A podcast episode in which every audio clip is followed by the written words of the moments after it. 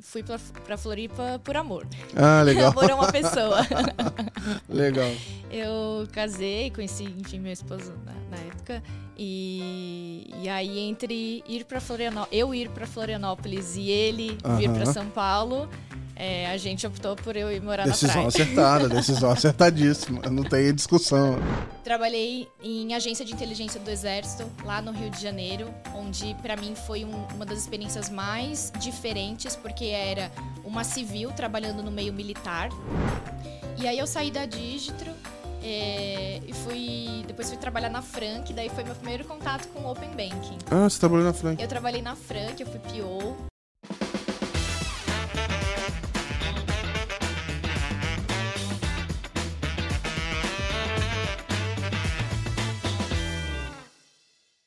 Fala pessoal, sejam muito bem-vindos aqui. Mais um episódio da Let's Open Podcast, seu podcast favorito para falar de economia aberta, de Open Finance, Open Banking, Open Insurance. É, eu sou Gabriel Pereira, criador da Let's Open, e toda segunda-feira eu escrevo, o, faço uma curadoria de tudo o que aconteceu de mais relevante no mercado e divulgo na newsletter da Let's Open. É, se você ainda não assina, é de graça, entre em letsopen.com.br. Lá você vai ter muito conteúdo de edições passadas tem um mega report com tudo que aconteceu no Brasil em 2022, com todas as evoluções. Tem um curso gratuito, tem material pra caramba lá. É só entrar lá e se inscrever. Tem um botão bem grande assim para se inscrever. Então não acho que isso vai ser um problema para vocês encontrarem. Mas sei que à vontade, vai ser muito legal receber vocês lá. Mas é, já a gente tá, tem mais de 6 mil, acho que tá dando quase 6.500 inscritos já. Então tem uma galera bem legal que tá acompanhando. E aguardo vocês lá. No podcast, a gente traz as vozes da indústria. Então a ideia é em conhecer profissionais que estão trabalhando é, em diferentes locais e têm perspectivas diferentes do, do mercado. E é muito bom bater um papo, porque assim. É, foi esse o lema quando eu abri o podcast. Se eu, ninguém assistir, eu já estou aprendendo muito e está sendo excelente. A gente já está rumo aos 70 episódios. Eu não sei exatamente já o número desse aqui, mas eu sei que a gente está entre 60 e 70 é, nesse momento e foram muitas conversas legais.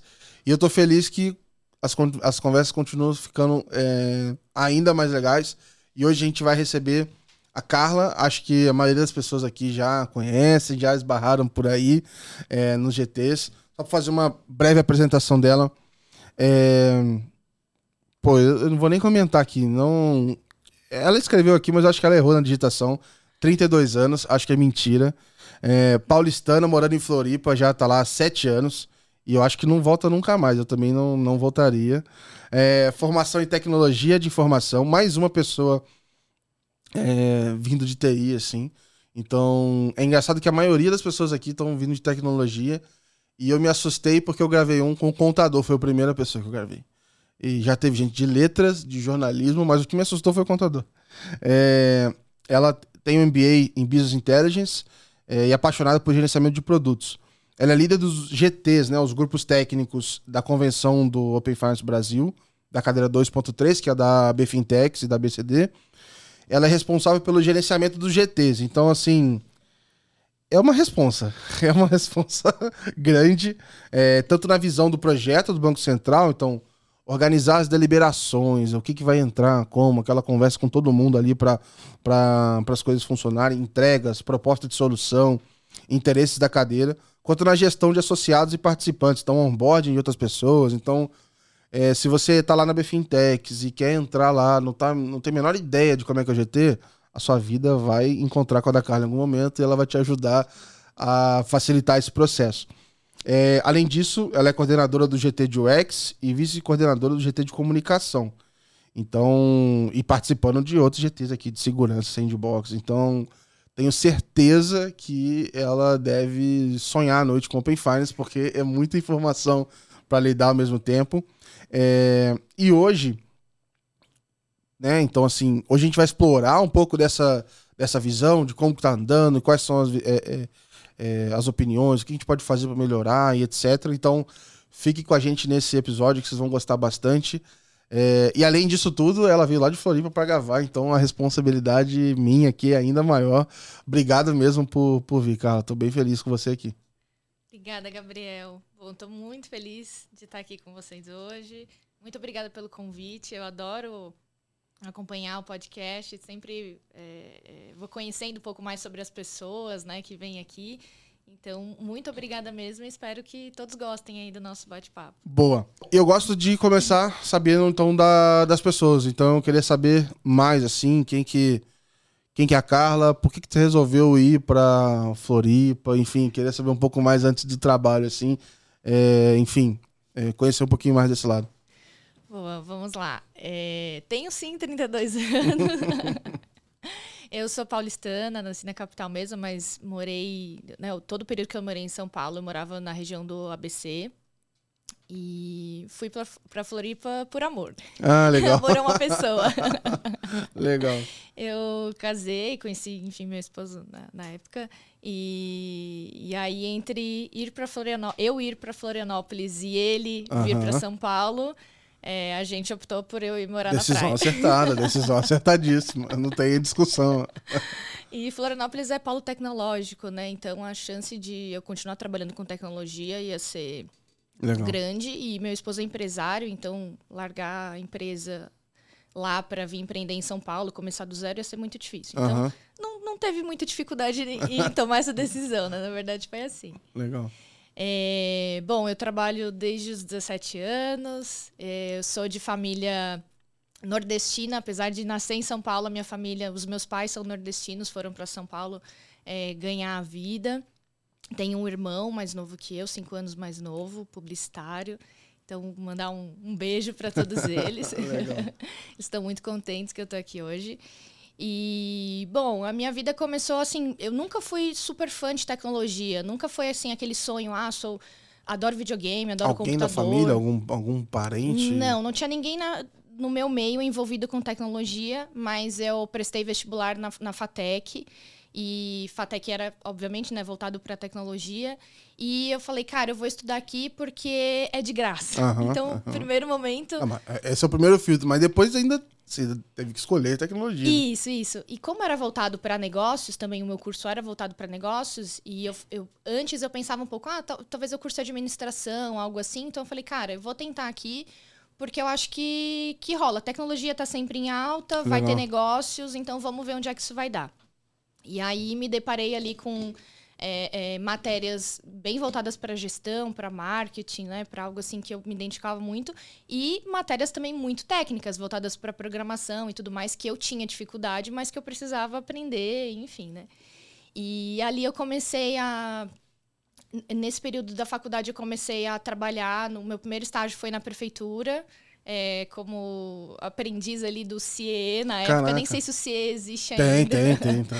Mas eu passei em primeiro lugar na fila do CIE para trabalhar na prefeitura. E aí fui trabalhar no esporte técnico, estagiário de esporte técnico. Caraca, e como, como era, assim? Cara, é assim, é, é, hoje eu, eu acho que não me encaixo, né? Não voltaria a trabalhar no esporte técnico, mas foi uma base muito importante para mim. Muito mesmo.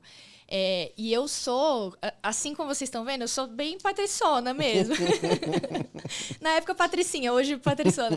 Mas assim, eu trabalhava no esporte técnico, assim, com a unha pintadinha, maquiada tal, e eu voltava para casa toda suja. O, o, imaginem a gente fazer manutenções de equipamentos de vários prédios públicos. Era prefeitura, postos uhum. de saúde, escolas municipais, onde aquele material ele é encaixado uma vez, uma CPU ela é encaixada uma vez numa mesa e 30 anos Nunca... depois ela continua lá, ninguém mexe.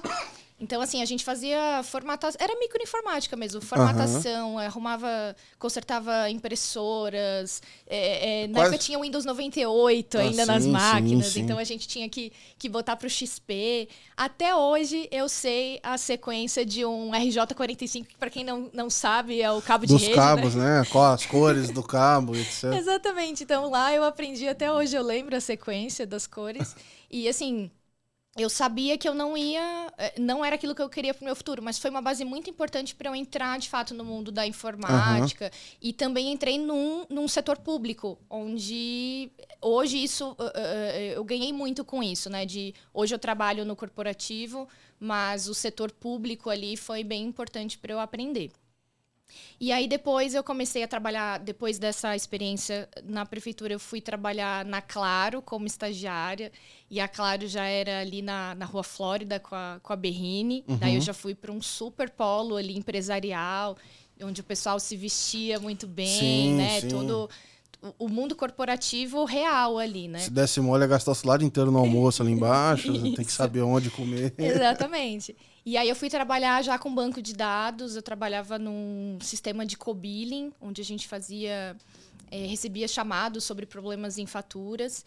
E eu trabalhava com dois especialistas, um em pré-pago e um pós-pago, e foi um grande aprendizado assim para mim, porque de cara já trabalhar com especialistas, eu tinha uma equipe muito boa é, que me apoiava muito. E mas o problema ali de, de trabalhar na Claro para mim é que eu morava muito longe e eu precisava acordar todos os dias às 4h20 da manhã para ir ao trabalho. Então eu ainda fazia Você faculdade. Estava estudando, tu chegava em casa meia-noite. Exatamente. Então eu acordava às 4h20 para pegar Ai. o fretado, que na época não tinha o rodoanel, então eu pegava um ônibus da minha, do, do, do, meu bairro, né, da minha casa, até o centro da cidade, da minha cidade, e de lá eu pegava um fretado que ia para a região da Berrine. Então eu acordava às uhum. 4h20 da manhã, ia trabalhar, voltava de fretado, entrava na faculdade à noite. Muitas vezes perdia ali a primeira aula, o, início da primeira Sim. aula, porque era bem demorado. E aí eu não, ia dormir. E, e, quando eu não perdia a aula, tava dormindo em pé, né? Exatamente. Era... Exatamente. Você tem a sensação de se lembrar assim, assim, pô, como é que eu fazia isso? É... Sabe o que eu acho? Quando eu lembro disso, porque hoje eu eu acho que eu não teria forças para fazer isso. Eu né? também, Mas eu acho que é o jovem o jovem tem coragem, tem disposição para fazer muita coisa. E o jovem, ele não tem parâmetro. Então você fala assim, pô, você tem que acordar 4h20 da manhã para ir trabalhar num lugar muito legal, que você tá ganhando um salário legal, tá aprendendo muita coisa. Cara, eu vou. Eu vou. Hoje eu tenho referências, né? Tudo, né? Exatamente. Hoje eu tenho referências. Então, eu digo assim: acordar às 4h20 para mim é uma opção ou não? Eu preciso disso ou não? Né? Eu posso fazer escolhas hoje baseado né, em toda a experiência que eu tenho. Mas naquela época, não. Uhum. Era só uma, uma moça saindo de uma cidade pequena, conhecendo a capital. E eu falava, tá, eu vou. E eu adorava trabalhar lá. Realmente era um ambiente super saudável, a minha equipe era muito legal. Mas aquilo começou a ficar puxadão, né? E aí é, eu é, me inscrevi num processo seletivo para o Itaú. E era para trabalhar na área de dados, superintendência de dados do Itaú. E eu lembro de fazer assim o, a inscrição num sábado, na segunda-feira já entraram em contato comigo. Pô, que legal. E aí eu comecei a fazer. Geralmente o... as inscrições não é, é para lugar né? nenhum, né? Ninguém chama. É, mas aí na segunda-feira já entraram em contato comigo. E eu fui indo, fui indo, participando do processo. Eu lembro. Até, até hoje eu lembro, eu fiz, fiz a entrevista com um superintendente que chama Mickey um, um, eu acredito que ele não é mais. Caraca. Não sei se ele trabalha no Itaú ainda, mas. Eu não conheci nenhum Mickey no Itaú. Mickey, eu, eu fiz entrevista com você e, e, muitos dos meus amigos fizeram entrevista, entrevistas. Um abraço pro Mickey. era curioso isso, né? E, e aí eu falei, e, e, o Itaú era mais perto da minha casa, ia ser mais tranquilo para eu, eu, eu ir trabalhar, né? Então, eu falei, cara... Era o que, lá no CTO? No CTO. Uhum. Trabalhei os quatro anos que eu fiquei no Itaú, eu fiquei no CTO. Legal. Algumas, durante algumas temporadas eu precisei estar em outros prédios, né? Uhum. Por causa de alguns projetos, mas, mas a minha base... do Itaú também, né? Isso, né? exatamente. Mas a, a minha base era sempre no CTO. E aí, bem na época ali na Claro, eu fui conversar com o meu gestor. Ele falou: oh, Eu tenho uma coisa para falar com você. Eu falei: Eu também tenho uma coisa para falar com você. Hum.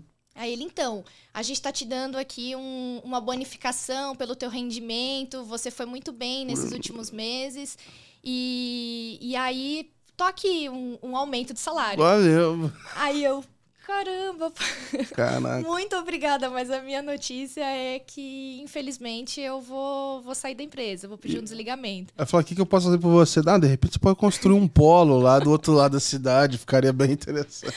Pois é. E aí, assim, basicamente a minha decisão de sair de uma empresa para outra foi realmente a distância.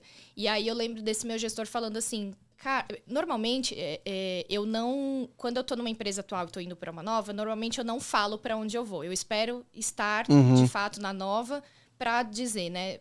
É, é, compartilhar essa informação. E aí ele perguntou para mim: você pode falar para onde você vai? Aí eu falei: ah, desculpa, mas eu prefiro não compartilhar. Aí ele mas só me responde uma coisa. É a Vivo.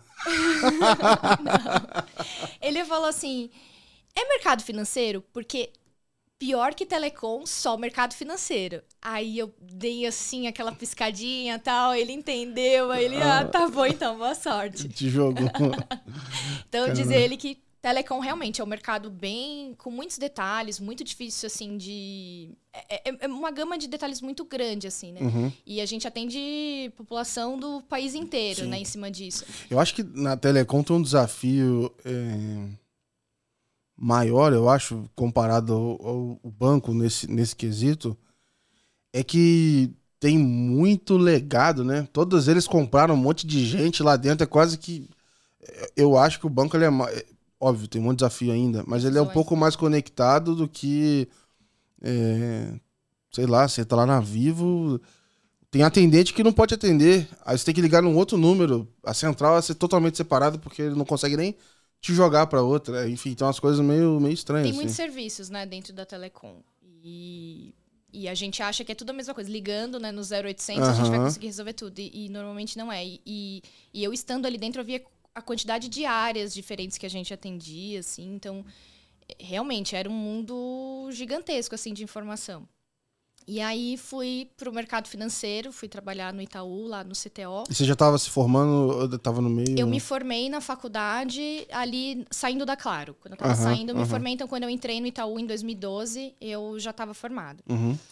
É, e aí entrei ali como analista júnior numa leva gigantesca de analistas júnior que estavam entrando na- juntos, assim, naquela em um período curto de tempo, porque o banco estava entrando numa era de transformação digital.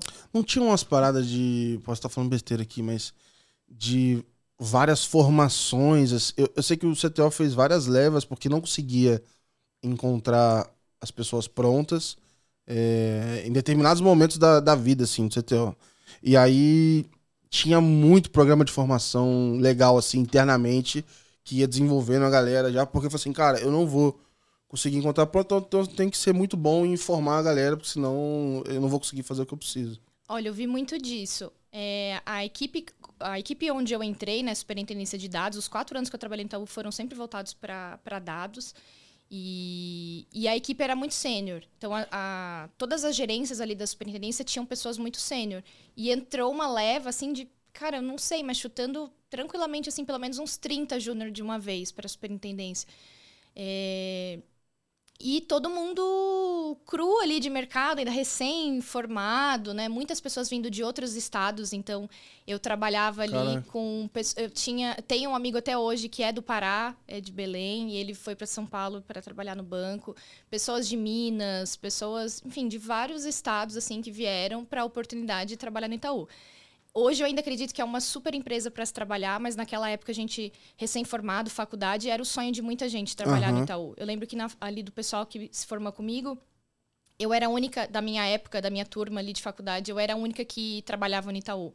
Outros trabalhavam em várias empresas enormes, né? IBM, eh, Accenture, enfim, tinha mu- muita gente formada e, e junto comigo que foi para muita empresa legal, mas do Itaú não. E aí depois eu fui acompanhando as pessoas entrando, né? O pessoal que, que se formou ali junto comigo ou próximo, entrando para trabalhar no Itaú e eu ficava muito contente. Legal.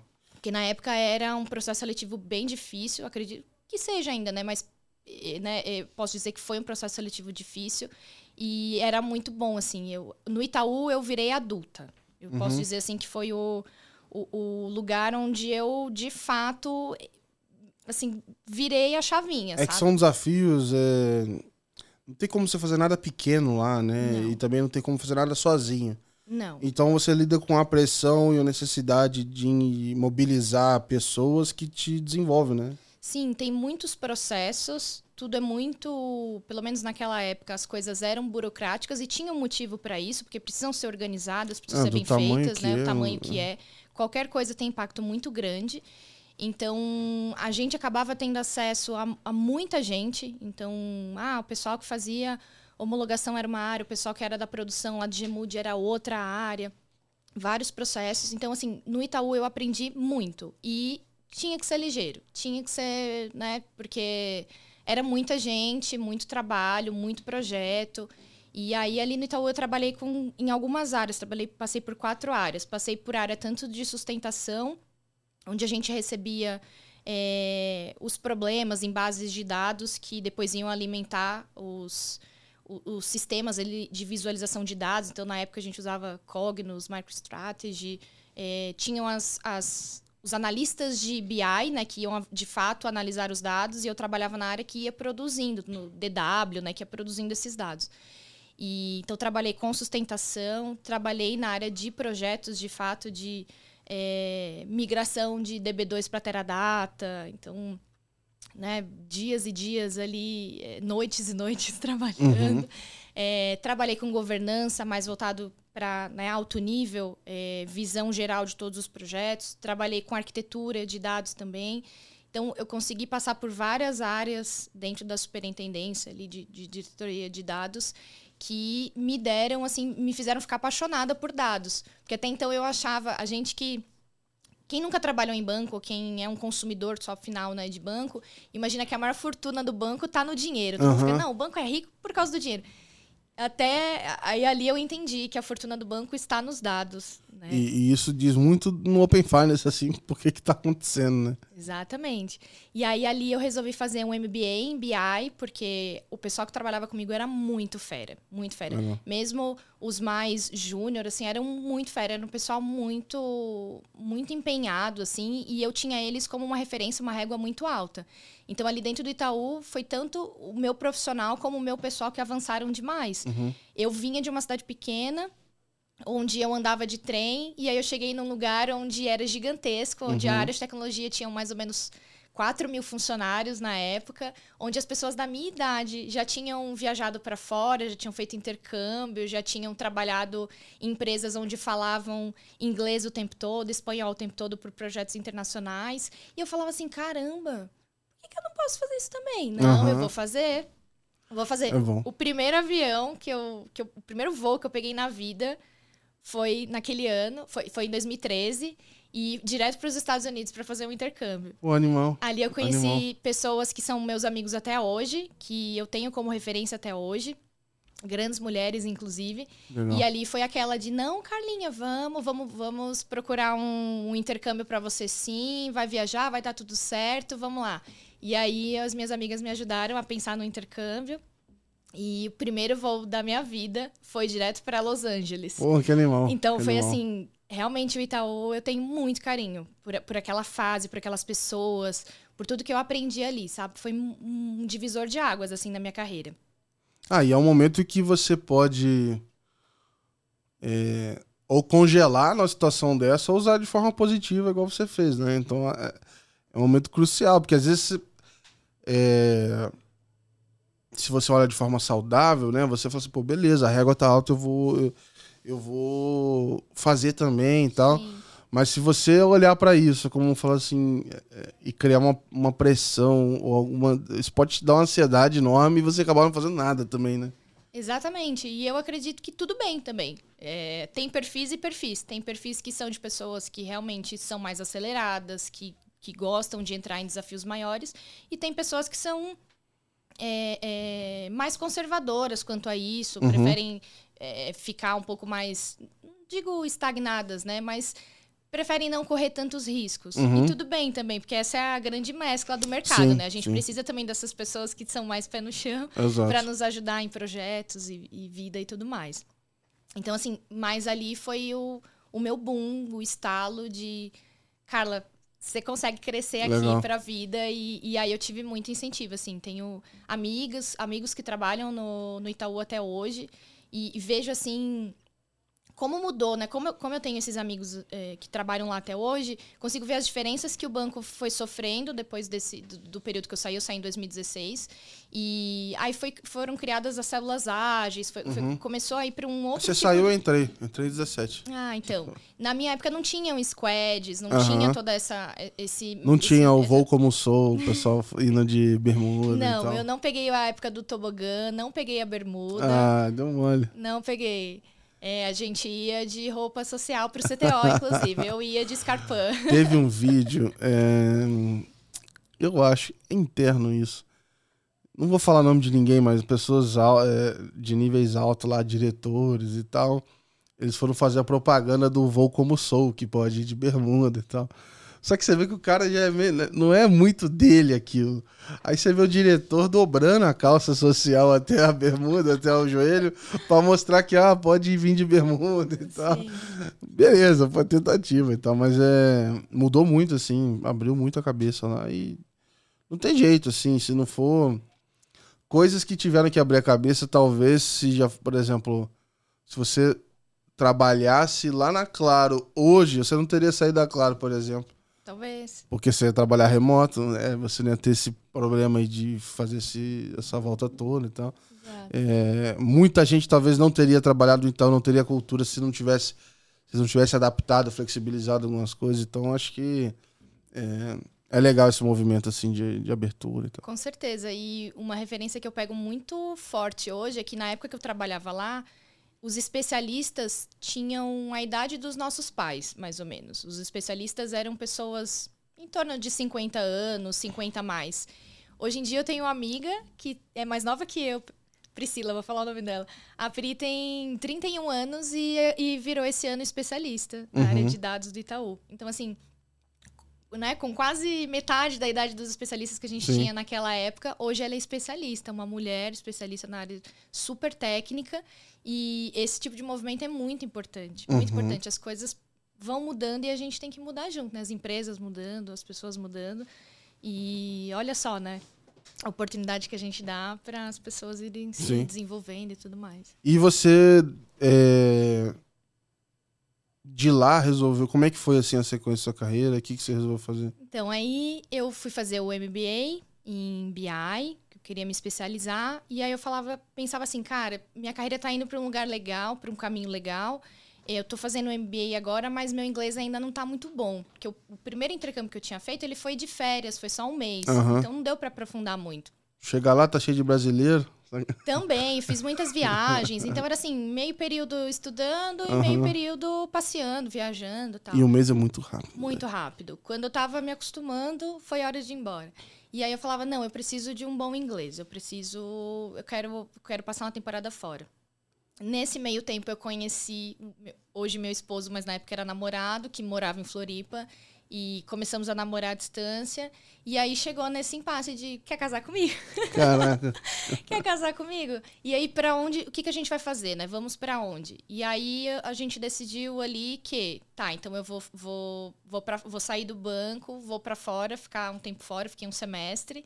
E aí quando eu voltar, aí eu me mudo para Florianópolis. Caraca, cara. Então foi assim. Então a partir ali de 2016 para 2017. Não, foi tipo assim, pô, tá foda, né? Você em Floripa e São Paulo. Vamos fazer o seguinte: eu vou para Nova York e depois a gente resolve isso aí na volta. Eu fui para Irlanda, fiquei lá um semestre. Ah, você foi para Irlanda? Fui para Irlanda dessa vez. Eu tinha ido Legal. primeiro para os Estados Unidos, e dessa vez eu fui para Irlanda, conheci bastante da Europa, viajei, estudei bastante e aí voltei e fui para Floripa. Legal. E ali encontrei é, todo mundo fala: "Nossa, que demais morar em Floripa, que nossa, que animal". Para mim não foi, gente. No início demorou bastante até eu me acostumar, porque Caraca. o estilo de vida é realmente muito diferente. Uhum. Muito diferente. Mas o que, assim?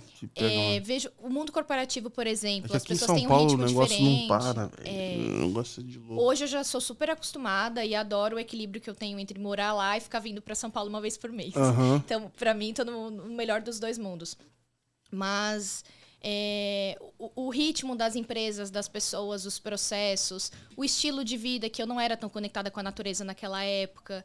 É, uma vida um pouco mais diurna, em São Paulo era mais noturna. Uhum. E assim, eu fui sair de um. De um de uma, de, de uma época onde eu estava solteira, onde eu tinha meu carro, onde eu tinha as minhas coisas, minha família.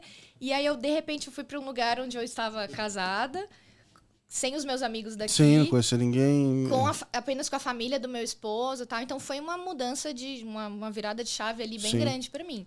Então demorei um pouco para adaptar, mas entrei no mercado. E aí eu comecei, desde então, né, trabalhei para empresas de Florianópolis. É, passei por uma empresa muito legal chamada Distro, é uma empresa manezinha, para quem não sabe, quem, Como é quem é nasce é? em Florianópolis é chamado de manezinho. Manezinho. Manezinho. Manezinho. Cara, você não... Manezinho. Tu então tem ideia? Não é uma ofensa. Não tenho ideia dessa origem. Eu não sei qual a origem, mas quem, quem nasce em Florianópolis, quem mora em Manezinho. Florianópolis é manezinho. E não é uma ofensa, tá, então tá pessoal? bom, beleza. Quando eu Um salve alguém- pros manezinhos, então. Isso. E aí, se mora dentro da ilha de Florianópolis, é o manezinho da ilha. É bem, Cara. bem assim. Então a empresa Manezinha, ela é natural de Natural Florianópolis. de Florianópolis, a Distro tem, se eu não me engano, uns 45 anos. E é uma empresa que tem sistemas de inteligência que trabalham, que, que são é, é, ofertados tanto para mercado público quanto privado.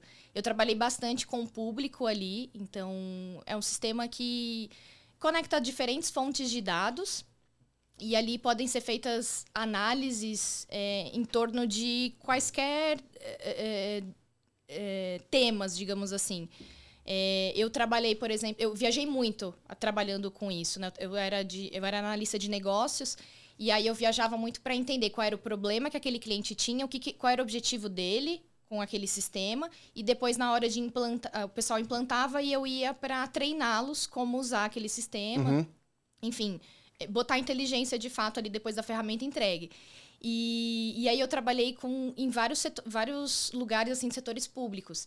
Aí eu fui, fui para Brasília, trabalhava na Secretaria de Fazenda, onde eles botavam inteligência para descobrir eh, laranjas, pessoal de desvio realmente de, de- Aham. de dinheiro, digamos assim. Trabalhei em agência de inteligência do Exército, lá no Rio de Janeiro, onde para mim foi um- uma das experiências mais diferentes, porque era uma civil trabalhando no meio militar. Toda um- uma cultura diferente ali dentro, onde Sim. a gente tinha que entrar e deixar a mochila, deixar o celular, é, e era acompanhado para ir até o banheiro. Então, todo um realmente um lugar muito diferente do que a gente está habituado. E eu sempre é, bem feminina, né? Assim, voz fina, cara de, de, né? de, de mocinha. E eu lá, assim. Como é que faz pra discordar de alguém numa conversa dessa? Olha, tem que ter muito jogo de cintura, porque a gente tem que abrir os olhos deles sobre o que, que de fato vai funcionar ou não, né? Não posso vender alguma coisa ou ensinar alguma coisa que não vai funcionar. Então, é ouvir o ponto de vista que eles têm e tentar trazer. é, ou tentar trazer o que eles precisam para o nosso produto, ou então deixar bem claro que, olha, não vai funcionar. Se for assim, vamos tentar fazer de outra forma. Mas sempre, como qualquer outro cliente, na verdade, Mas né? isso era, era. Sentia que era muito intimidante, assim. Pra mim, não. Pra mim, não era. Sempre me trataram com muito respeito. Eu não, não tive isso assim. Pode ser que pra outras pessoas tenham sido um pouco Aham. diferente, mas pra mim, eu sempre. Como eu dominava muito o sistema, e isso é muito importante, Aham. né? Se você não tem domínio sobre aquilo que você está oferecendo, talvez possa gerar dúvidas, enfim. E, e aí as pessoas te testarem. Mas no caso eu tinha bastante domínio ali do sistema, então Uhum. pra mim era tranquilo. Mas isso de, de chegar numa mesa onde tá todo mundo fardado, no início eu falava como agir naturalmente, né? Com, É. com esse ambiente. E pra eles era normal. Então pra mim também teve que, Caraca. que ser. Eu. Isso é um, esse ambiente que é me inibir, porque como é que eu vou fazer uma piada com um cara armado? Mas depois. Você não sabe como é que ele vai receber, né? Então é melhor evitar, né? Não, mas depois de um tempo a gente vai ganhando confiança deles e aí as coisas vão, vão ficando mais tranquilas, assim. E eram vários, vários encontros que eu tinha com eles, várias viagens que eu acabava fazendo. Então a gente ia tendo, é, aos poucos ali, ia conhecendo as pessoas, Aham. vendo os limites, né? Até onde pode conversar determinado tipo de coisa ou não. E aí eu saí da Digitro é, e fui. Depois fui trabalhar na Frank, daí foi meu primeiro contato com o Open Banking. Ah, você trabalhou na Frank. Eu trabalhei na Frank, eu fui PO de, da mesa PJ. Vou ver se eu chamo eles. Eu chamei os concorrentes deles. Eu vi. E é engraçado que eles não se citam o nome um do outro, assim. Não, né? não.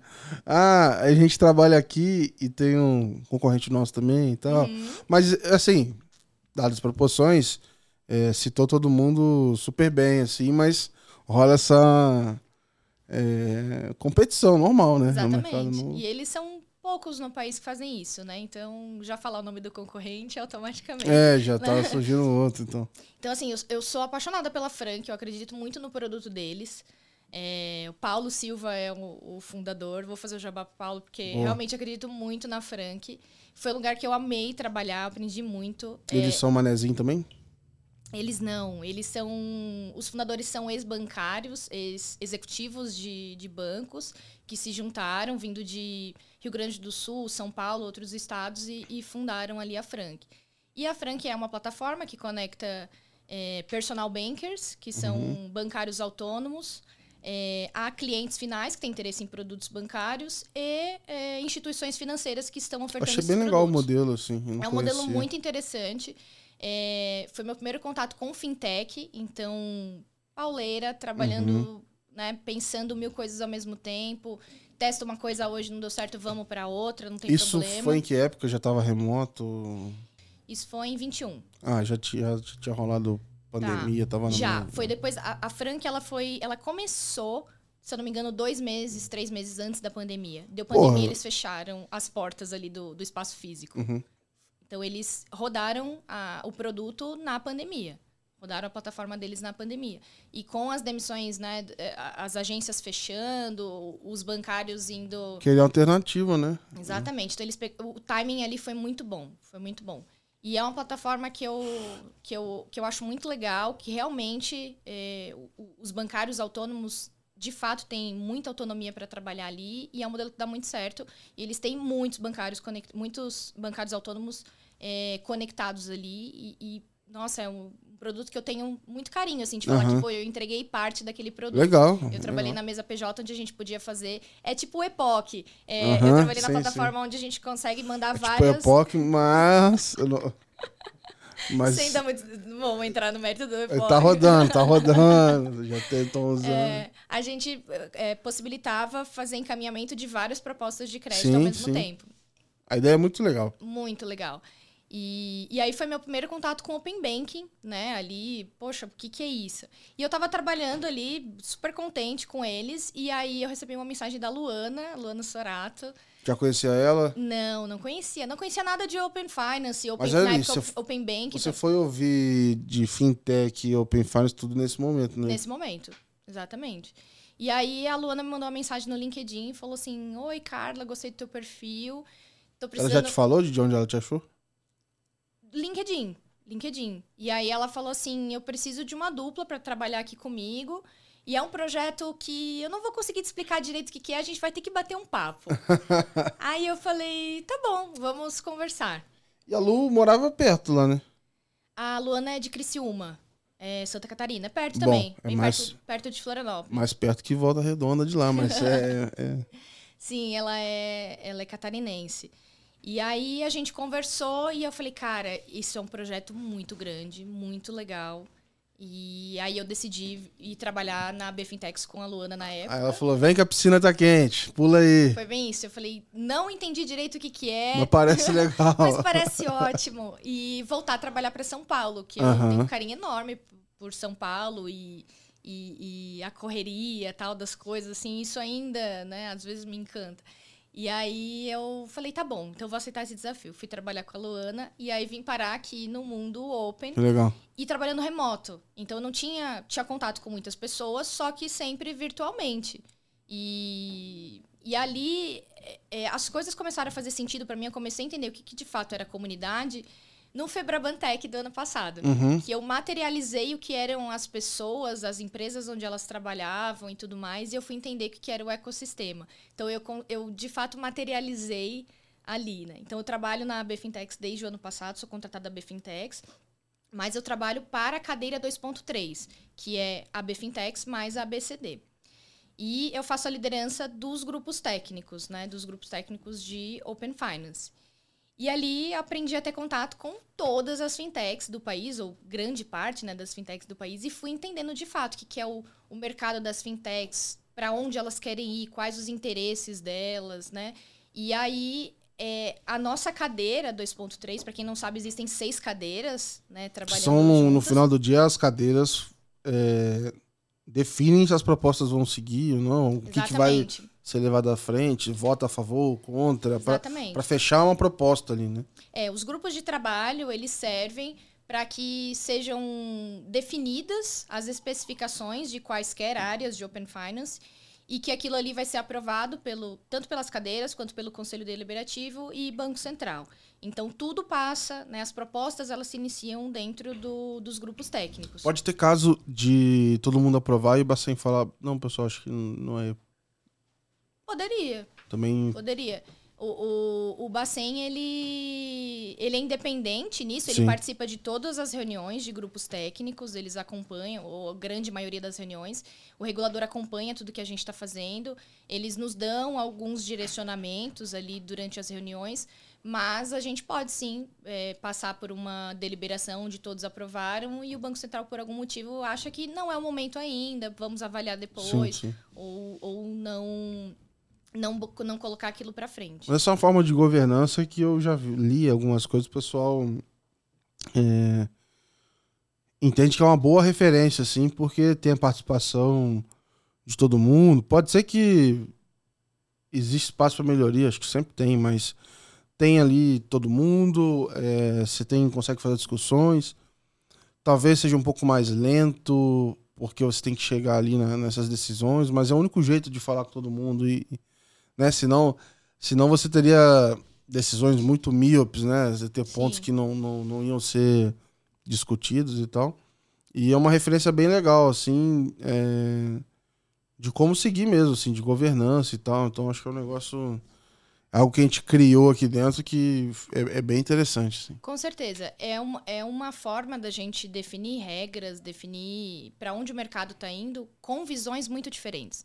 Então, a gente tem ali grandes bancos, a gente tem cooperativas de crédito, a gente tem empresas de meios de pagamento, tem as fintechs, e é o olhar de cada uma delas que está entrando ali naquelas propostas. Muita coisa, todo mundo está com é, o mesmo interesse ou tem a mesma visão de mercado e são tranquilas de, de a gente é, criar uma proposta e aprová-la. E outros assuntos são bem polêmicos. Então, certas cadeiras pensam de uma forma, outras pensam de outro. E ali a, a ideia é como que a gente vai agregar os interesses de todos aqui Aham. dentro dessa proposta. Ou talvez fasear, né? Primeiro a gente começa com fazendo dessa forma, forma A, e aí a gente tenta escalar num outro momento para Aham. fazer da forma B. Mas os grupos de trabalho realmente dá muito trabalho. São Uhum. me encanta assim as pessoas que participam, porque elas têm normalmente seu trabalho dentro das suas empresas, das empresas onde elas são contratadas, tem todo um trabalho lá, e o trabalho do GT, ele é voluntário, né? Algumas instituições são obrigatórias, mas as pessoas que estão trabalhando ali, elas estão voluntárias e tendo que dar tudo de si ali É, para cara. emplacar as propostas. É né? difícil pra caramba. Eu mesmo já, já não dei conta, porque assim, na minha visão, é... beleza, você pode ir lá e ficar ouvindo e você pode participar com baixa energia e vai ser ruim. Sim. É, Só que para participar mesmo e entrar de cabeça, etc., demanda tempo mesmo. Assim, acho que não é. Ah, beleza, tem duas horas de reunião, três horas por semana, mas, cara, tem toda a preparação, tem as referências, tem que ser. É, para você montar uma boa proposta e pensar na. Tudo que você falou aqui, né? Ah, vamos tentar combinar esses interesses. Pô, isso aí você vai gastar massa cinzenta, né? Não tem como. é, Com certeza. E para montar propostas, a gente tem que ter argumentos. Sim. Então sim. a gente não pode chegar numa, numa reunião do GT e falar assim: ah, cadeira, cadeira X não quer, não quer que seja opção A, que está proposta ali, porque a gente não quer. Simplesmente porque a gente não quer. Não tem como. Então, por que, que a gente acredita que a opção A não é boa? Por argumentos A, B, C e D. E aí todos vão ouvir, todos vão entender. Então é sempre assim, a gente precisa de estudo. Muitos, muitos é, GTs ou assuntos não necessariamente precisam desse estudo prévio, são assuntos que são mais fáceis de tomar decisão ali no momento da reunião, mas outros, como especificações, por exemplo, que temos três GTs especificações, é, precisa de estudo offline. Sim. Precisa de estudo offline. E o que eu, que eu costumo dizer, assim, eu faço o onboarding de todo mundo que, que entra, né, para participar dos GTs ali pela 2.3. Já bota o terror na galera já. Não terror, mas assim, é, eu- eu- o que, que eu tento passar pro pessoal? Gente, é, não é pra ser bonito. Porque muita, muita gente quer entrar no GT pelo hype. Porque, ah, não, é, é legal, tá no GT, eu vou ganhar o certificado de participação pra postar no LinkedIn Oh. depois. Muita gente quer participar por isso. Não, o negócio. Né? E assim, gente, Não, não, sabia que façam tinha. isso. Eu não sabia que tinha Tem. isso, não. Tem sim, tem o hype de estar no Open Finance e ganhar um certificado. E, e, assim, tudo bem, porque eu amei receber o meu certificado, tá? E eu acho que é bem interessante para todo mundo. Só que, assim, de fato, contribuir. A gente precisa de pessoas sim. que estejam nos GTs, é, que estejam, de fato, compartilhando visões. O ser humano é engraçado, cara. A gente precisa de pessoas que estejam, de fato, é, trazendo benefícios para dentro do GT. Se a gente pensar assim, são seis cadeiras, cada uma tem cinco membros, uma média de 30 pessoas ali participando. Em cada GT, normalmente, falam no máximo cinco pessoas, são quem conversam uhum. de fato. E isso é, é muito trabalho. Aí eu entro, assim, o que que era... Me deixava desanimado às vezes, assim, eu entro lá... Assim, eu sou do time da câmera aberta, então eu já entro no negócio da geral de câmera fechada. Aí eu já falo, ah, eu não vou abrir a minha, que eu vou ser o estranho aqui. E aí fica uma sensação de, pô, fala ou não fala e tal, enfim. Mas tinha essa questão da preparação. Então, é, realmente, se você não priorizar, é impossível. Então, para mim, assim, não funcionou. É, não, não consegui fazer mesmo. E eu até queria te perguntar, assim, Primeiro, qual GT que você não tá indo hoje pra gente gravar essa conversa aqui? Olha, eu já fui em muitos GT. Gente, eu fui até cobrir férias de GT Arquitetura, que para mim é um dos Jesus. mais difíceis. Fui cobrir um mês de férias de GT briga Arquitetura. de faca. Eu queria te perguntar assim, de todos esses GTs, é... o que, é diferente em cada um deles? É, forma de trabalhar, discussão, perfil do pessoal muda muito, porque muda. me parece quase que é sei lá, você tá entrando em grupos completamente diferentes ali, né? A governança é a mesma para todos, a, uhum. a, estrutura, a quantidade de participantes, a quantidade de coordenadores. Hoje são três pessoas na coordenação em todos os GTs.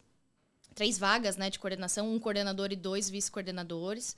Eu sou coordenadora do grupo de UX e vice do, do GT de comunicação. Para mim, o GT de UX foi divisor de, de águas, porque de fato eu estou entendendo as jornadas ali.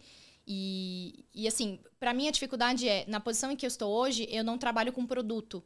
Então, eu sempre fui apaixonada por produto, é, trabalhando de fato na concepção, tanto no marketing, na comunicação, no CS, no desenvolvimento de produtos. E eu vim trabalhar agora numa posição onde a gente está criando as regras para as instituições uhum. implementarem seus produtos. Então, eu não tenho um ambiente onde eu entre no diretório e tenha a minha instituição cadastrada para eu entender como funciona o diretório. Eu não tenho as minhas APIs, né? Então eu não tenho essa visão de produto no detalhe como as instituições de fato têm. Então o grupo de experiência do usuário para mim está sendo muito importante porque eu estou aprendendo de fato as regras, o guia de experiência, é, é, as jornadas de fato. Então está sendo um grupo assim que eu entendo que eu estou mais aprendendo, onde uhum. eu consegui aprender mais. E o restante dos grupos tem perfis diferentes, sim. Especificações é super técnico, são de fato desenvolvedores, engenheiros de software de, definindo APIs, campos, é, obrigatoriedade ou, ou né, de, de, campos ali. Então é tudo muito específico. É, tempo de, de, de tempo de, de, compartilhamento ali dos dados entre as APIs, então é muito técnico. Os, o grupo de segurança, por exemplo, para mim é o mais sério de todos sério assim, digo, não com seriedade, mas o pessoal, onde o pessoal é mais fechado. Normalmente uhum, é um perfil uhum. de pessoas mais fechadas, onde os coordenadores falam mais, o pessoal é muito técnico, muita gente muito boa, super inteligente ali, de fato domina muito o assunto, só que é um grupo que o pessoal não conversa muito. Então, mas rolam uns crossover assim entre grupos e é, o quão válido é, tipo assim, você soltar pessoas que não sabem nada de segurança, lá no de segurança, meio que pra trazer um contraditório, trazer coisa diferente. Mas que tava no outro grupo, tá? Não tô dizendo, tá. vou, vou, pegar um louco na rua e soltar lá. Mas eu digo assim, pô, de repente a pessoa tá mais no UX, mas ela não entende todos os passos de segurança, mas de repente o input que ela dá pode mudar a linha da discussão, não sei. Sim, a gente normalmente já tem essas, essas reuniões que são entre GTs. Então, ah, se segurança está tratando é, aliás, experiência do usuário vai propor alguma alguma alteração de jornada, mas a gente não sabe se é seguro. Temos que ir lá apresentar para o GT Segurança e eles vão dar é, ali a opinião deles sobre isso, se é viável ou não e etc. Então, já existem essas trocas ali entre os GTs. Mas, assim, é, sobre isso de um participante que está num GT e ele quer ir para outro, vai muito da vontade da pessoa. Então, se a pessoa chega em mim e fala, Carla, eu tô aqui em experiência do usuário, mas eu tô estudando segurança, eu quero entender sobre segurança de Open Finance, tudo bem? Eu falo, cara, se você quer mesmo, se você tá afim de aprender e vai contribuir, pode ir, não tem problema nenhum. Legal. Então, assim, para mim, eu preciso de pessoas, né? Eu recruto pessoas é, que de fato vão agregar a- o trabalho. Então, se for participante que vai entrar, vai só ouvir, vai levar aquela especificação para dentro de casa e não vai trazer o retorno para dentro do GT, para mim não funciona, para nós não funciona. Então, eu tenho todo um trabalho de mensalmente avaliar tanto a presença das pessoas dentro do GT, presença né, de, de- de contagem de faltas mesmo, Sim. Como de desempenho, porque a gente trabalha Engajamento muito ali, né? engajamento, a gente trabalha muito com WhatsApp, como são várias instituições diferentes. O nosso nossa ferramenta de trabalho é o WhatsApp. Quem está contribuindo, é, tirando dúvidas, quem está contribuindo com as propostas offline. Então, assim, é, eu tenho todo um trabalho de fazer o acompanhamento das pessoas e, e de ter participantes que realmente estão engajando ali a, a linha de pensamento que a gente quer seguir. Uhum.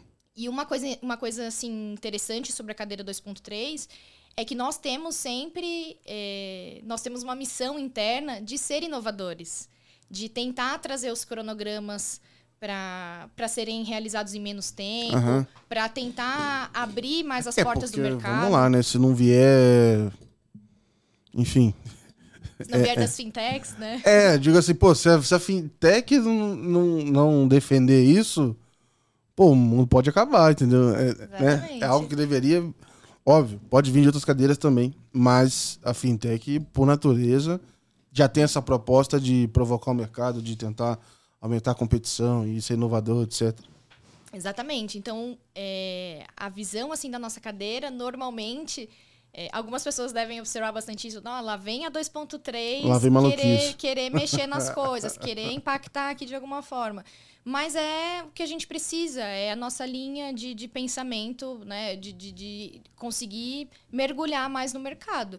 Então, a gente tem ali, espera-se, né? Espera-se da 2.3 que a gente, de fato, tente acelerar as coisas, tenha propostas com coisas mais inovadoras Uhum. e tudo mais. Então eu fico ali numa posição de tanto acompanhar os GTs, eu acompanho, tenho acompanhamento não de participando de todos eles, mas acompanhando as deliberações, né, de, de todos eles, vendo se as pessoas estão participando, se, se tudo está sendo votado de acordo com o que realmente a gente é, a, a nossa estratégia né tá, tá indicando acabo participando é, de alguns ali mais é, é, diariamente, de, de UX, como eu comentei, de comunicação. É, mas eu tenho também todo um papel que vem para a parte estratégica e política da coisa. Aham. eu tenho. Eu fico no meio de uma visão que o operacional tá ali abaixo, né? São o, o pessoal dos GTs. E eu tenho todo uma. os conselheiros aqui com a gente, os interesses das associações e o conselho deliberativo. Então, eu acabo participando das reuniões de conselho, o pessoal do secretariado é bem envolvido com isso, né? o pessoal da Chicago, é, na organização de tudo isso para nós. Mas eu tenho sempre que ter um viés é, é, um pouco técnico das coisas, para ver se, as, se tudo está andando como a gente imagina. Sim. Mas eu tenho todo um político estratégico aqui de fazer alianças com outras cadeiras para a gente conseguir é, ter mais força para seguir ali numa linha de pensamento. É, o que, que, o, que, que os nossos conselheiros estão indicando para ser feito, né? Muitas vezes a gente vê dentro dos grupos técnicos, é, isso de todas as cadeiras, tá? Os técnicos comentando que a melhor solução entre A e B, por exemplo, é a A. Os técnicos avaliando ali estão dizendo que a A. Chega no conselho deliberativo, o conselheiro diz: não, a gente vai na B. Então, é estratégia daquela associação seguir por uma outra linha de pensamento. Ou Uhum. então, quantas vezes já aconteceu também, a gente é, somos amigos nos bastidores ali, né? Sou, tenho amigos de outras cadeiras e a pessoa me manda assim no WhatsApp: Carla, eu tô indo na A, mas eu queria ir na B. Eu sei que a B, eu sei que você tá votando na B, Uhum. e a B eu concordo com ela também. Mas a minha cadeira, infelizmente, não vai na B. Eu tenho que Não. ir pela A. E é um. É um.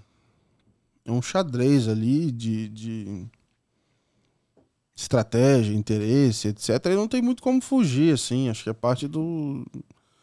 Porque, assim. é, Às vezes.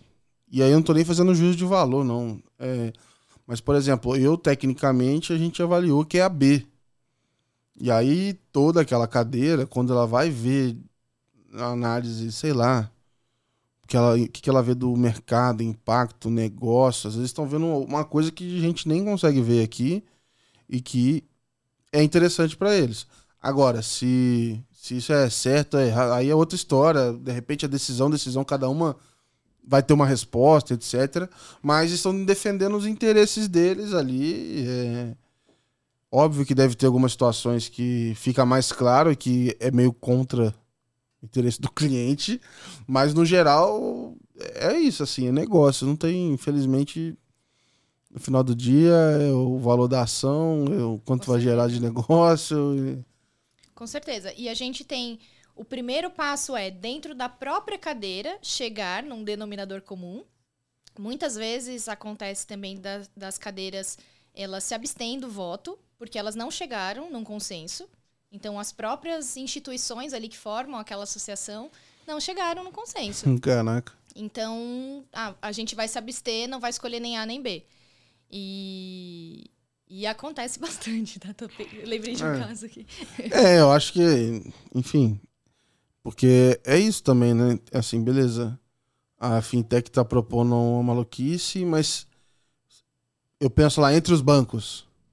Cara, realmente, seria estranho se eles concordassem tudo a todo momento. Porque, por exemplo, às vezes tem um banco que está melhor posicionado para fazer uma alteração, que para ele alterar é rapidinho. O outro vai se enrolar, então não, quero que altere porque eu quero ver o outro se enrolar, sei lá. É, vai me dar uma vantagem de três meses, o quanto o outro não vai ter feito.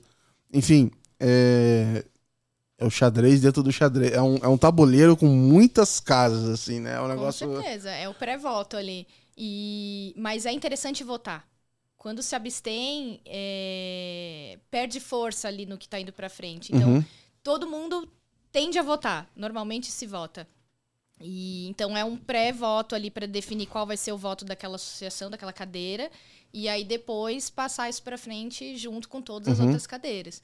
E, e eu acho assim, é muito trabalhoso. A gente é, demanda. Tem grupos que demandam muito mais horas do que outros, né? Tem grupos que são, por exemplo, uma hora semanal. E tem grupos que são uma hora e meia semanal. É, uma hora e meia diário, desculpa. É, uma hora e meia por dia. É muita coisa. Sim. Então você está disponível ali. E assim, ó, muitas pessoas. Eu, eu faço recrutamento, né, pro pessoal Vim trabalhar com a gente no GT. Quando vai abrindo as vagas, eu batendo na porta do pessoal. Uhum. Oi, tudo bem? Bota alguém aí. Eu tenho uma vaga assim. Será que você, você, você quer ouvir a palavra aí? do GT? Será que você não tem alguém aí para indicar, tal? São X horas semanais. Aqui me ajuda, por favor. E eu vou fazendo, vou fazendo esse trabalho. E muitas pessoas falam, cara, é, é, infelizmente eu queria muito, mas eu não tenho recursos, eu não tenho pessoas disponíveis no momento para isso. Ou muitas, muitas fintechs ainda não estão no regulado, né? Não, não, não trabalham ali com regulado. E aí fala, poxa, não é, não é tão interessante para a gente estar tá envolvido ali. Sim. E ao mesmo tempo a gente tem fintechs fintech, um exemplo ali de, de uma fintech com menos de 10 pessoas. Ao todo, a empresa é composta por menos de 10 pessoas. E eles têm três pessoas envolvidas em GT. E eles trabalham muito para o GT. Então, assim, é, é um grande exemplo. Eles vão saber quem, quem é. Não, aqui na Finance Stack mesmo eu falo com o Danilo, falo assim, cara, é... vale a pena? Tipo assim, ficam perguntando às vezes assim, vale a pena ou não? Óbvio que pra gente lá faz todo sentido, porque é, a gente trabalha diretamente com isso, enfim, então impacta. Mas é isso, se eu, se eu tô na posição que eu tô numa fintech e nem tá no regulado, como é que eu vou justificar isso lá dentro, cara? O pessoal cortando, mandando os outros embora. Eu falo, não, faz o seguinte, cara. Vamos pegar aqui uma pessoa, vamos botar ela lá e. Aí fica nesse. Às vezes, cara, é isso, priorização. Exato. E aí é, é o momento de cada uma, né? Então tem fintech ali que tem menos de 10 eh, pessoas particip... Eh, menos de 10 pessoas que compõem a fintech.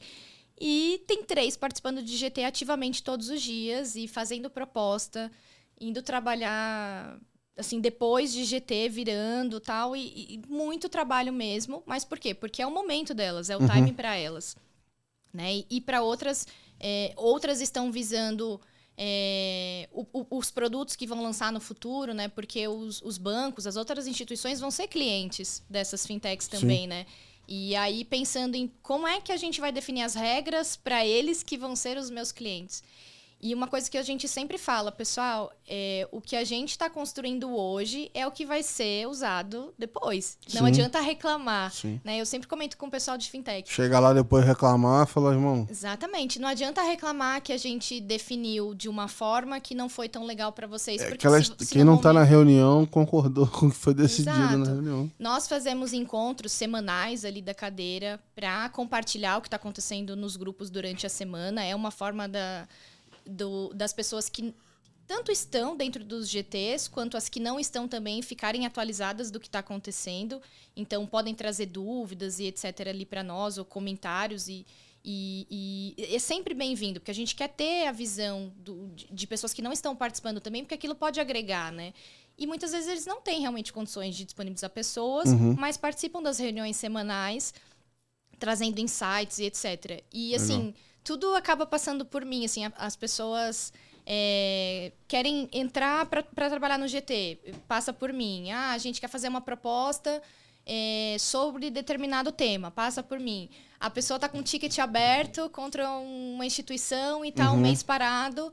Carla, por favor, me ajuda. Eu não vou conseguir resolver o ticket. E eu não vou conseguir também fazer o ticket passar na frente dos outros. Sim. Mas é, eu, eu estou envolvida com tantas pessoas e tantas empresas, né, fornecedores ali, que a gente consegue, com auxílio de squads, inclusive, que a gente tem bastante abertura para isso, é, chegar, ah, ah, chegar a ajudar essas pessoas. Sim. Então eu dou, eu falo que eu não sei tudo, né? Não sei tecnicamente muita coisa, mas eu dou meus pulos para ajudar as pessoas. Então É mais um ritmo meio alucinado, assim, É. de velocidade de informação, etc. Como é que.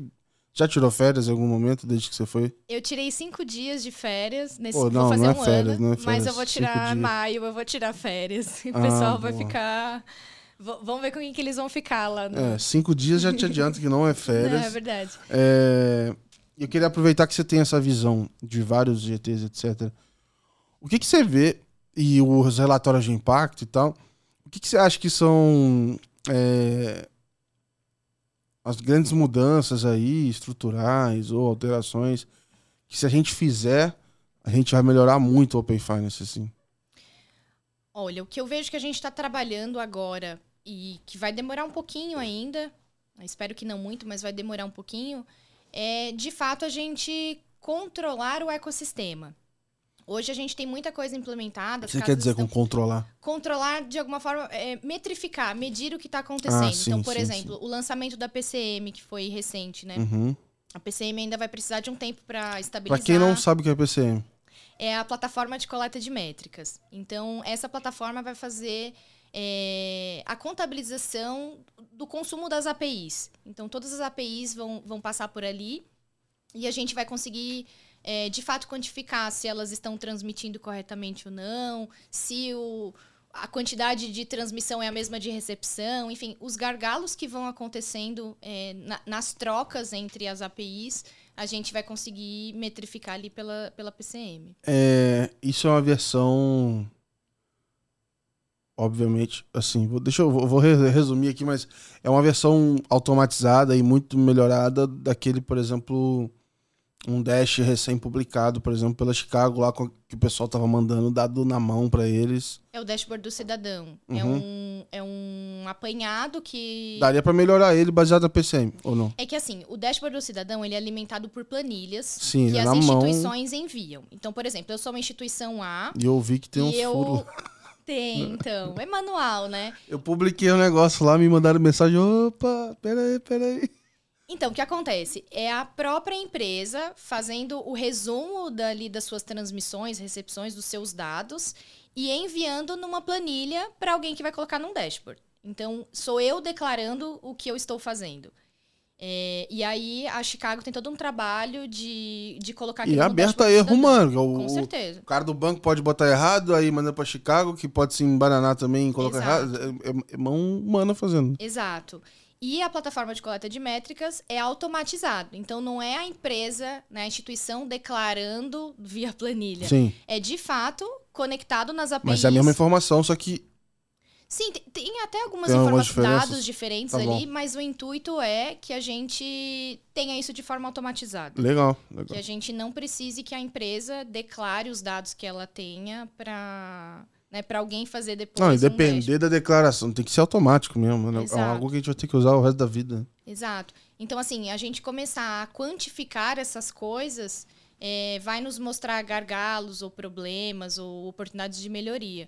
E eu também penso muito na- sobre a gestão de consequências que hoje não existe dentro do Open Finance. Então, existem squads O que, criados. que é a gestão de consequências? A gestão de consequências é, de fato, é, aplicar penalidades e consequências para condutas, Descumprimentos, descumprimentos ou condutas que não deveriam estar, eh, estar sendo seguidas ali dentro do ecossistema, né? Então, por exemplo, é, instituições que estão com tickets bilaterais abertos, e bilaterais é de uma instituição financeira direto para outra, né? É, Uhum. Não é para o ecossistema.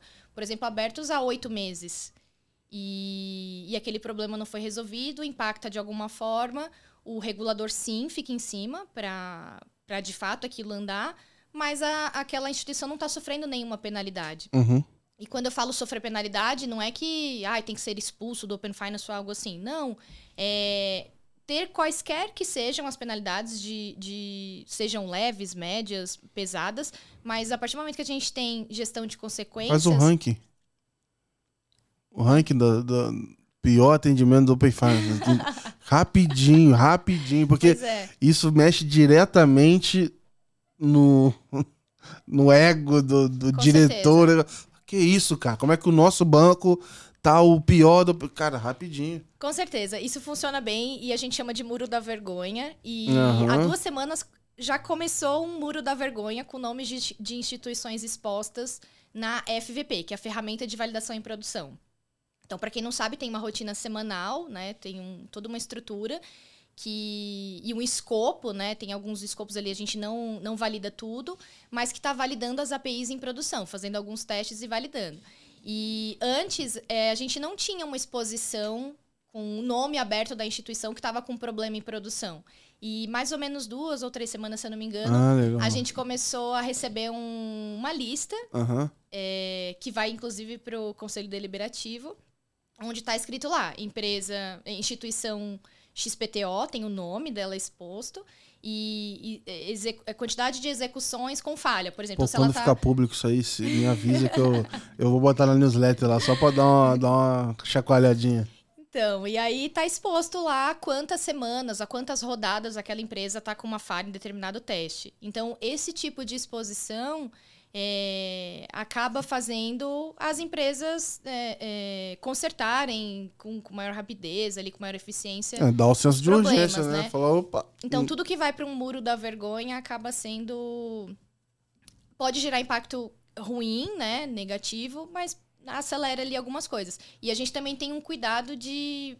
Pode ir muita coisa para o muro da vergonha que, na verdade, a instituição não estava errada, né? Que foi Sim. um problema é, técnico ali que, que colocou ela ali indevidamente. E aí tem todo um cuidado de não expor negativamente uma instituição, né? Porque aquilo pode ter um déficit é, enorme para ela, né? E, e- então tem todo um cuidado assim. Sim, de... não dá pra você colocar lá. é, Por, por isso que o caminho do au- automatizado, de repente você diminui o escopo do que são os testes para pegar só os que são garantidos, né?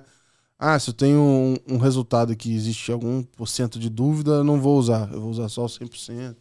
É, o- por isso que tem as levas, né? Sempre tem o escopo 1, o escopo 2, a gente vai Aham. aumentando. Testa com uma primeira parte, a FVP, por exemplo, nessa ferramenta de validação em produção, ela tinha um determinado escopo, e agora a gente está crescendo ele. Aí tu Então, faz um murinho da vergonha. Só, esse é o muro particular da vergonha.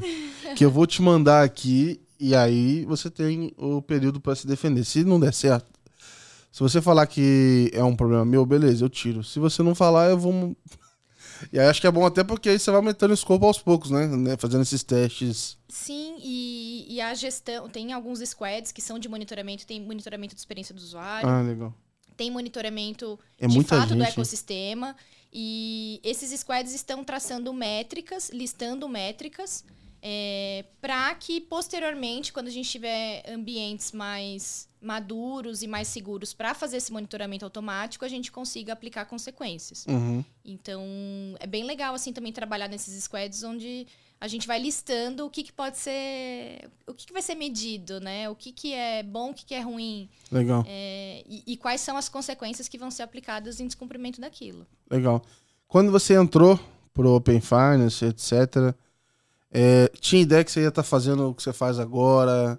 É, o que, que era o projeto? O que, que mudou assim na sua visão do teu primeiro dia para hoje, assim? Olha, eu entrei. É, quando eu entrei, eu não sabia o que era o Open Finance. Quando eu entrei, na, é, é a gente estava na transição do banking pro, pro finance, né? Eu não tinha noção do quão grande era isso. De que o envolvimento ia desde muitas instituições ali financeiras do país, é, regulado, não regulado, a conselho deliberativo, Banco Central, eu não tinha dimensão de tudo isso. E quando eu entrei, a, eu entrei para ser dupla da Luana. Sim. E a Luana já tinha toda uma expertise sobre isso. A Luana é uma fascinada, né, entusiasta de Open Finance, ela é uma referência muito grande para mim. E quando a Luana saiu da, da posição que ela trabalhava comigo para ir para uma, uma outra instituição, eu tive que virar muito a chavinha, assim, de eu preciso ser muito estratégica agora, porque eu vou estar sozinha nessa, nessa posição. E eu, de fato, tomo conta da cadeira inteira sozinha. É. Então eu faço todo o papel mais operacional até o mais estratégico sozinha assim na cadeira. Então, muitas cadeiras têm PMOs contratados, né, para fazer uhum. algumas atividades, algumas tarefas. No meu caso, sou eu equipe, eu sozinha segurando Tu não pode nem passar mal, ficar doente. Posso, posso. e, e o, o, bom é que eu tenho pessoas de muita confiança, assim, que trabalham Legal. junto com a gente, Legal. que se precisavam segurar as pontas com certeza. Então, esse trabalho faz parte de, de ter isso também, né? gente? A gente ter rede segura para comandar tudo isso. Legal. E exige muita dedicação. Animal, animal. Eu, eu, eu costumo brincar que quando acaba o meu expediente, eu faço assim uma sessão de descompressão todos os dias. e de fato é verdade. Eu, eu tomo banho assim, final do, da tarde, final do dia, com. Agora no verão, né? Que o sol tava se pondo às sete da noite. Cara, pagava a luz, uma velhinha acesa, uma musiquinha ah, tranquila para descom... sério assim um, uma cabine de descompressão porque é muita informação. E você tem que tirar isso é, antes de deitar na cama, porque senão você não dorme, né? A cabeça fica rodando com isso. Com certeza. Eu tenho eu, eu tenho WhatsApp pessoal e tenho WhatsApp business. Uhum. Não, não daria de forma alguma para ter junto. Uhum. É, para mim é muito importante separar as coisas. Então, quando eu vejo que são assuntos muito importantes, pessoas que realmente estão precisando de mim, eu vou atender qualquer hora, né? Se eu tiver. Se eu vi a mensagem, eu vou responder, não tem problema. Mas tem coisas que não, que eu preciso deixar para outro ah, nem dia. tudo é urgente também. Exatamente. Só que esse é um problema também da conversa ser no WhatsApp, porque às vezes, sei lá, igual o Slack. O Slack, às vezes eu agendo a mensagem. Pô, se eu. Deu na telha, eu lembrei domingo à noite de falar a mensagem para uma pessoa. Para eu não esquecer, eu escrevo a mensagem. Certo. Mas a pessoa não, não merece receber mensagem domingo à noite. Então eu vou e agendo ela para segunda, nove da manhã, para soltar para a pessoa. É, eu tenho. A minha ferramenta principal de trabalho é o WhatsApp, muito e-mail, mas principalmente o WhatsApp. E aí eu, eu vou dosando ali, tanto para não, não cruzar os meus limites quanto sim, os limites sim, das importante. outras pessoas, né?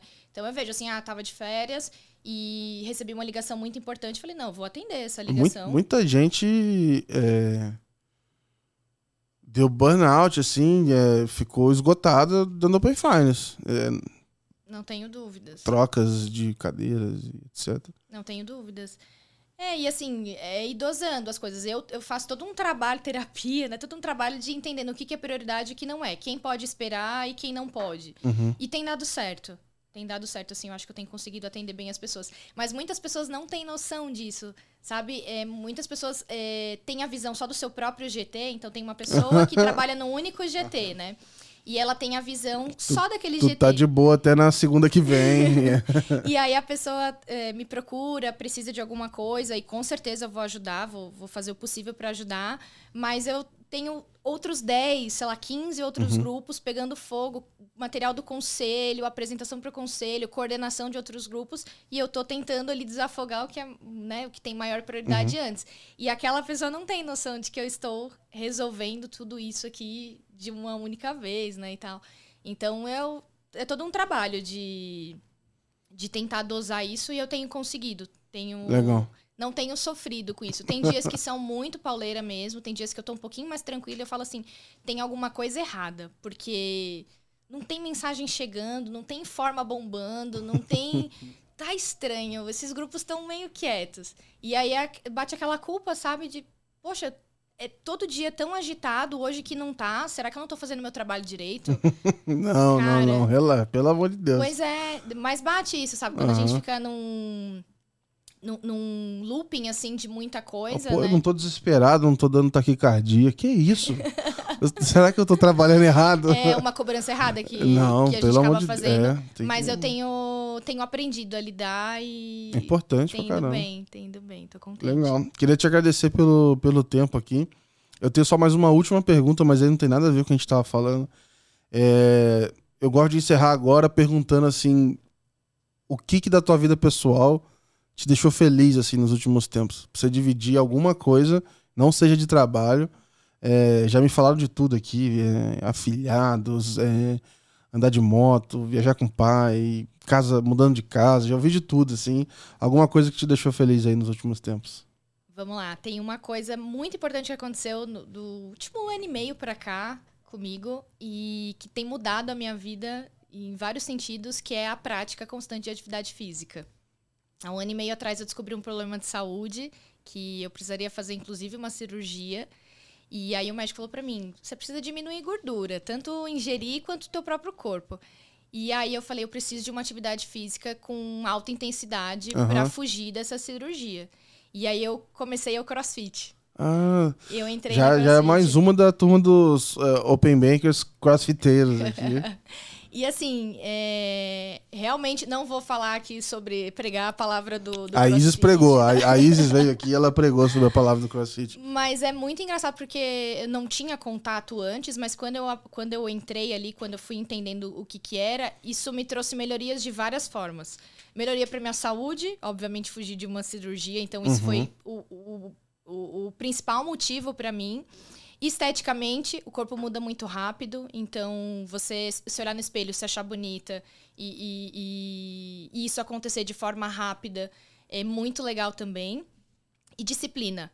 É, eu acordo todos os dias, faça chuva, faça sol, às 6h20 da manhã para 7 horas estar lá todos legal, os dias legal. durante um ano e meio.